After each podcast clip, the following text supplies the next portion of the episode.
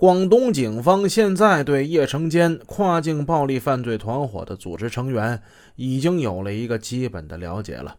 贺楠楠在他的供词之中就提到说，叶成坚有一个老朋友叫李乐生，李乐生又化名叫李国红，李国红现在是在澳门赌场打马，他的老婆叫李玲，好像是湖北人。李玲有个弟弟，绰号叫阿文。阿文呢，有的时候也有人管他叫文仔，他是叶成坚的贴身马仔。你看，这不就对上了吗？正所谓是踏破铁鞋无觅处，得来全不费功夫。贺楠楠的证词和专案办公室从其他渠道获得的情报大致吻合。刚接到澳门司警关于五四抢劫案的通报时，专案办公室的负责人就判断这是叶成坚犯罪团伙做的案。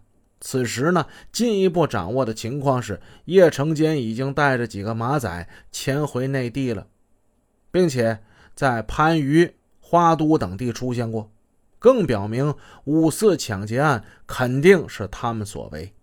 而一直感到无从入手查找这。阿成文仔中的文仔，此时已经有了一个比较明朗清晰的线索了。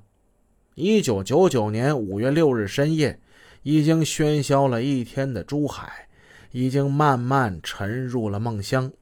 在温馨的夜幕之中，板张山下有一栋外表并不太起眼的楼房，还闪烁着几丝不眠的灯光。